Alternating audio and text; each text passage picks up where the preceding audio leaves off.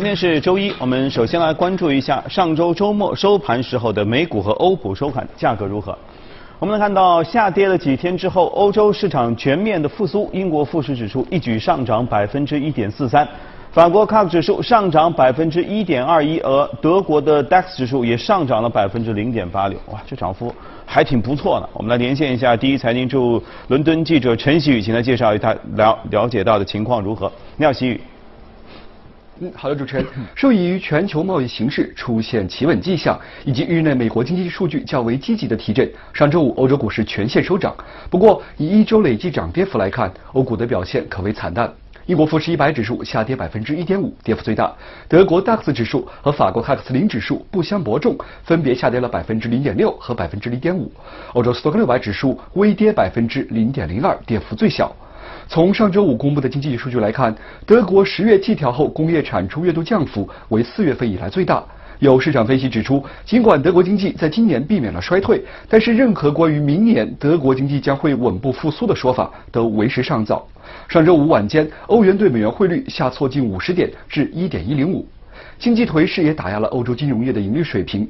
日内彭博社的调查指出，包括汇丰、德银和法兴在内的欧洲大行，今年员工年终奖都将迎来两位数的同比降幅。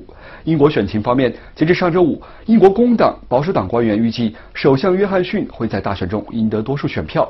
英国工党领袖科尔宾周五称，约翰逊在脱欧问题上误导选民。当前脱欧协议包含北爱尔兰和不列颠之间的边境检查，将会损害英国的利益。随后，约翰逊否认了边境检查的说法。日内，英镑对美元一改涨势，下挫近二十点至一点三一二六。本周，欧洲重大的政治和经济事件包括英国大选。欧洲央行和瑞士央行利率决议，以及欧洲央行行长拉加德召开新闻发布会，将发布的经济数据包括德国十一月消费者物价指数年率终值、欧元区和德国十二月经济景气指数。主持人，嗯。好，谢谢西宇。看来本周欧洲呃，关于英国的大选可能会暂时的会有一个结果，但后续如何也不知道。我们来看看美股的情况如何。美股我们能看到也普遍的取得了上涨，其中道指上涨百分之一点二二，纳指上涨百分之一，呃，标普五百指数上涨百分之零点九一，总体涨幅也不错。我们来连线一下第一财经驻纽交所记者李爱玲。你好，爱玲。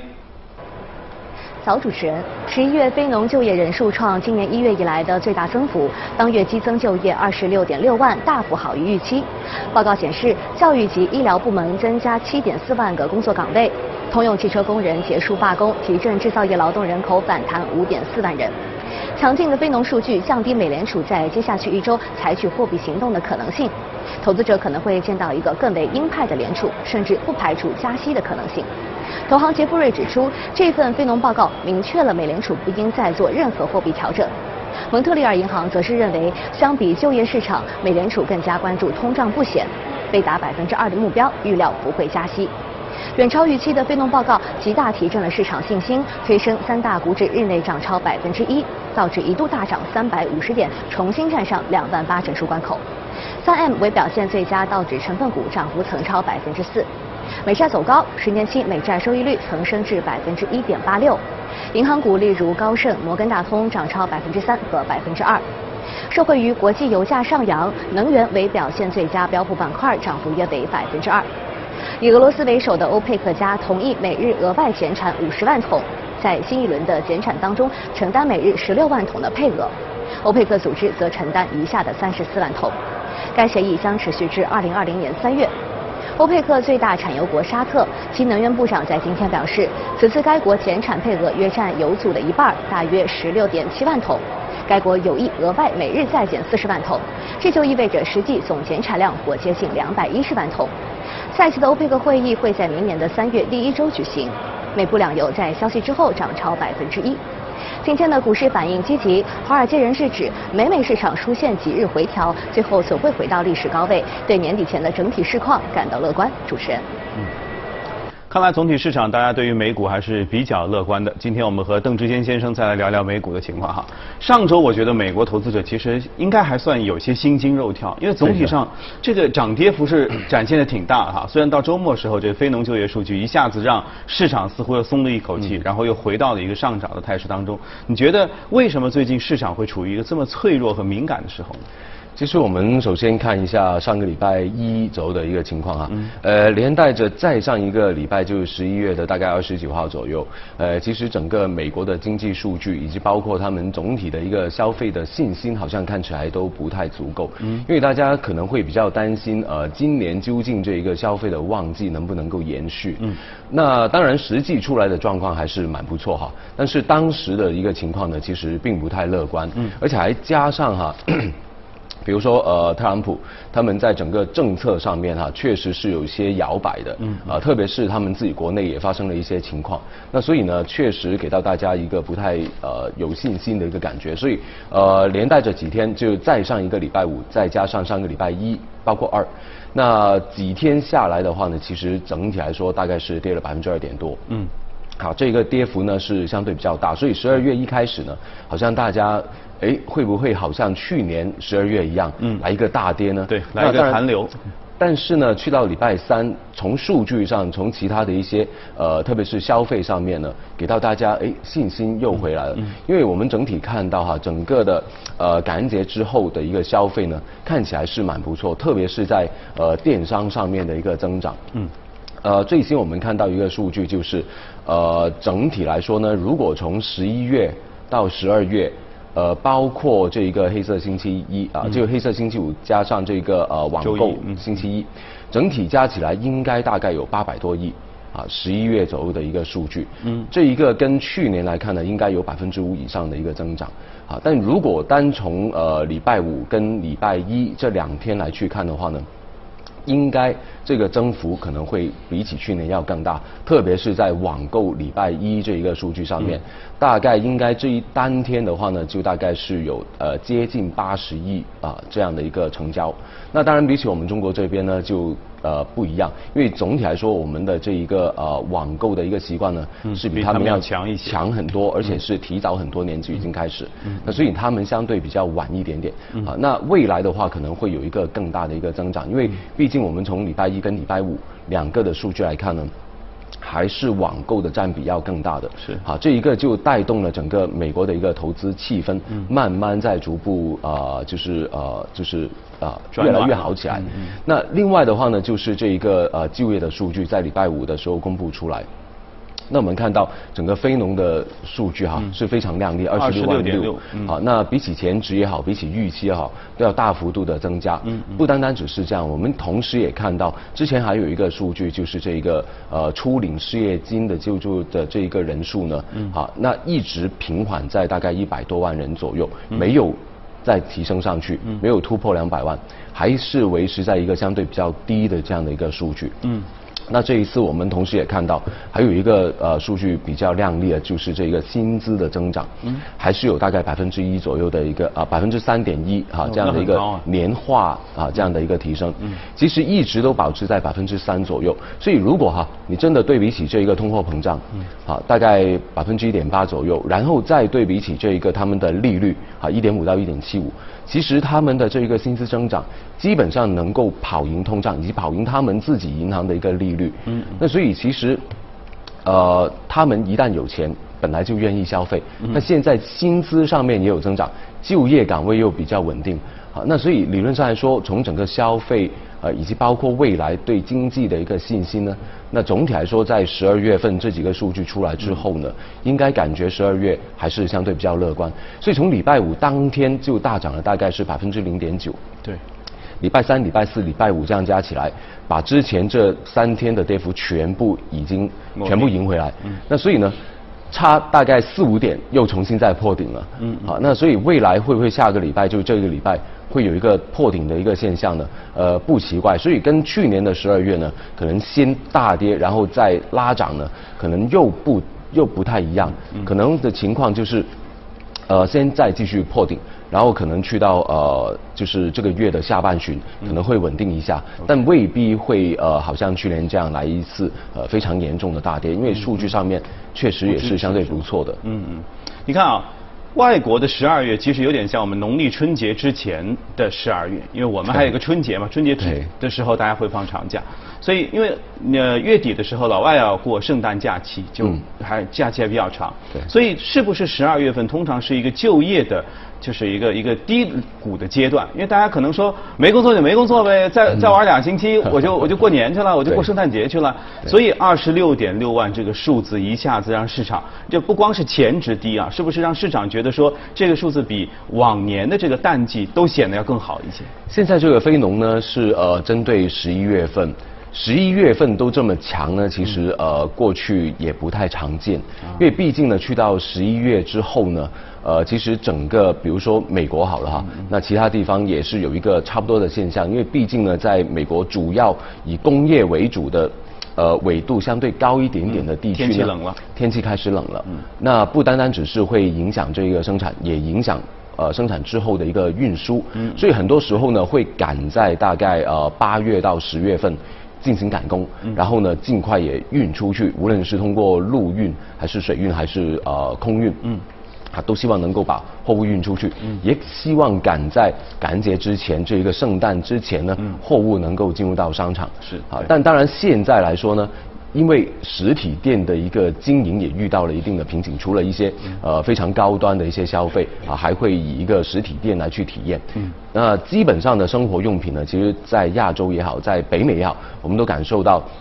呃，他们的一个网购越来越流行，嗯，那所以呢，对于整个呃呃，就是运输上面来说呢，可能未必需要马上进入到实体店，所以很多的一个经济又开始有一定的变化，嗯，所以暂时来说呢，我们会看到呃生产。会不会好像以前这样，必须得在八九十这三个月里面完全部完成呢？十一月能不能够可以呢？当然，按照现在呃十一月底，美国也出现了一个非常严重的一个大风雪，啊，也是比较罕见的。那这一个也会影响到，但是从一个呃非农的就业数据来看的话，呃，好像看起来不太严重。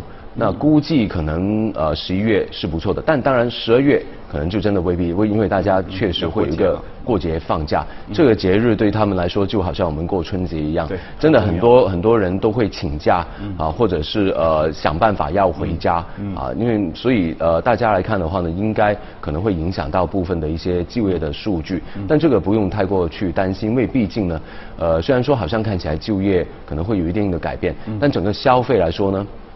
从十一月底，我们看到哦，消费是这样。那十二月呢？十二月的消费可能又不太一样了。十二月的消费呢，可能会集中在餐饮方面。是，好，全家人出去吃喝。啊，对的，对的，哈。那所以呢，我们看的重点可能会也有一些的改变。嗯那现在主要去看的就是一些制造业方面的一个消费。嗯。那比如说呃，玩具啊，啊，电子用品啊等等这些。那呃，之后十二月中下旬呢，可能就看餐饮多一点。是。呃，所以其实我挺关心，在美国黑色星期五之后的所谓就是快递有没有都发完这样一些新闻，但是现在至少没有看到爆仓的消息哈。也许过一阵子我们和大家一起来关注一下，他们的快递有没有都已经收到，不知道。呃，你看十一月份是不是意味着大资金其实也开始要准备休假了哈？你看年底的时候有一个资金的呃。等于说就是要要要要来算一下业绩的时候啊，有些资金说 OK，我今年赚到钱了，我就我就都抛了吧，大家要分奖金了嘛。那么在美国的话，会不会也有这样一个大资金的季节性的流动和流出？其实十二月份哈，呃，在基金这一个行业呢，经常有一个呃就是说法，就是粉饰橱窗，就是在十二月之前呢，就要把他们的业绩给刷漂亮。嗯啊，这是整个基金界的一个说法啊，都这样。那都都有这样的说法。那所以呢，呃，通常哈，在十二月份之前呢，嗯，呃，希望能够有获利的一些股票呢，他们是希望能够获利了结，对，保持保持这一个胜利的结果，嗯，啊，都有这样的一个说法。所以该抛的理论上来说，十二月份之前就已经做完，嗯嗯。所以到十二月呢，整个投资来说呢，其实气氛。呃，不是说非常的踊跃，是。啊，那可能会对整个大盘会有一定的影响。嗯，但资金流方面呢，暂时我们也不会说特别的担心，因为一一旦我们从资金上面来去看呢，我们主要看的，比如说美国市场，其实从整个一八年资金是流失的，啊，从股票上面来说，但是呢，资金去哪里呢？主要还是债券，以及包括环球的股票市场。所以很奇怪的一个现象就是，一八年也好，今年也好，我们看到的情况就是，一八年好像看起来不太理想，整个股票市场。对。但是，一九年涨得非常的不错。嗯。如果从美股来说，今年已经涨了大概百分之二十以上。对，很厉害。但是资金是流失的。嗯。但环球市场呢？环球的股票市场不如美国。啊，从指数上面来说，但是资金是流入的，嗯，啊，债券也是一样，资金是流入的，反而美股是流失资金的，嗯，啊，这一个主要我们还是会觉得保持胜利果实的一个情况。另外的话呢，就是呃，散户。散户方面在呃股票里面的投资，可能是更加多的慢慢倾向于这些价值型的股票，嗯，啊，就不是以前过往成长型的股票。从一九年，特别是下半年，我们看到这个现象是非常明显的。风格有切换。风格非常的不不一样了。那特别是那种高派系的股票啊，啊，还有包括一些呃业绩比较优秀的一些股票哈，他们更受投资者的一个青睐。好，那所以我们现在看到的情况就是，看起来好像机构投资。者的资金是在减少的，但实际上呢，部分的散户的资金却在进场的。嗯，好，那这一个也有可能会拖住整个的大盘继续再往上走啊，一个非常重要的动力。那更加重要，当然还是要看经济的数据，以及包括企业盈利的数据。嗯，好，那企业盈利的数据，比如说通信服务啊这些，那今年以来的一个表现还是非常优秀的。嗯，正好说到通信服务哈，通信服务你觉得像它这样一个增长是能够持续下去的吗？暂时来看呢，应该还是可以，因为呃，从整个通信服务业来看呢，很多人都会一听，哎，会不会是电信公司？对啊。好，那其实呢，在整个行业的改变里面呢，特别是在大概一六一七年左右呢，呃，整个 MSCI 也好，呃，美股的一些指数里面的一些行业的划分呢，做了重新的一些定义。嗯。那在通信服务里面呢，就不单单只是一些通信的服务行业，比如说电信公司，嗯，并不完全是这样，嗯，更加多的可能会加入。到一些娱乐的企业，嗯嗯，啊，比如说我们现在很流行的一些呃视频网络哈这样的一些行业，嗯，呃，比如说奈飞啊这一系列的，那他们现在的一个整体视频流的这样的一个需求呢，其实非常大。嗯，现在还有没有人呃打开电视来去看呢？当然是有，但是看的是什么呢？可能就不单单好像以前我们这样哦扭开去看一个传统的电视台，而是更加多的可能是一些呃综艺节目啊啊，还有包括其他的一些呃纪录片啊或者电影啊等等这些。嗯那这些的话呢，可能就不是一个呃按时，比如说八点钟我就要跟着这一个节目去看，我是希望能够我坐在前面，我就能打开就能够看到。好，这一个对于整个大数据库以及包括整体的一个流量的一个支持呢，其实需求是非常大。嗯，无论是。呃，终端客户的一个体验，或者是说整个奈飞也好，其他的一些视频网络，他们自己的一个需求也是非常的巨大。嗯，那这一个我相信延续性是有的。嗯，因为毕竟呢，我们现在拿到很多数据哈，特别是在千禧一代，就大概是呃八二年到九零年啊这一批的人，嗯，他们在整个消费的支出以及包括他们占比。都是不停的在增加，嗯，好，那这一个也会推动到整个的消费的习惯的改变。我们现在看到的网购，啊，包括现在的一个视频流，整体都是靠他们来去带动。那所以延续性的，我相信还是会有的。就他们舍得为这些东西去花钱，而且觉得说，哎，花这些钱是特特别值得的，是吧？呃，一个是他们愿意花，也是觉得是值得，而且呢，他们也有在整个人口的比例上面，啊，都开始有一点的不一样。嗯。呃，比如说我们呃六十五岁以上的人口啊，现在当然占比看起来是越来越大，无论是美国所谓的婴儿潮，还有包括我们中国现在面临的一个老龄化，嗯，都在往上提。但是呢，我们同时也发现。在整个消费的占有比例里面，现在千禧一代的消费正是带领着这些的不同的一些潮流出现。嗯，老龄人他们的消费能力是非常强的，但集中在哪里是医疗。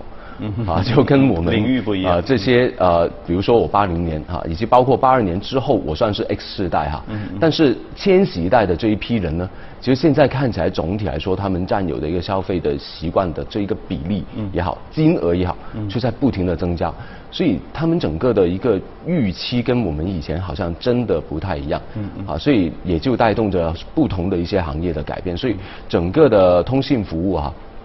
就不是所谓的传统的电信服务商。对我们看他们的盈利增长，其实传统的电信服务有盈利，也在增长，但是这个比例非常的缓慢。嗯啊，就是呃，甚至他们也会被其他的一些行业可能会冲击到。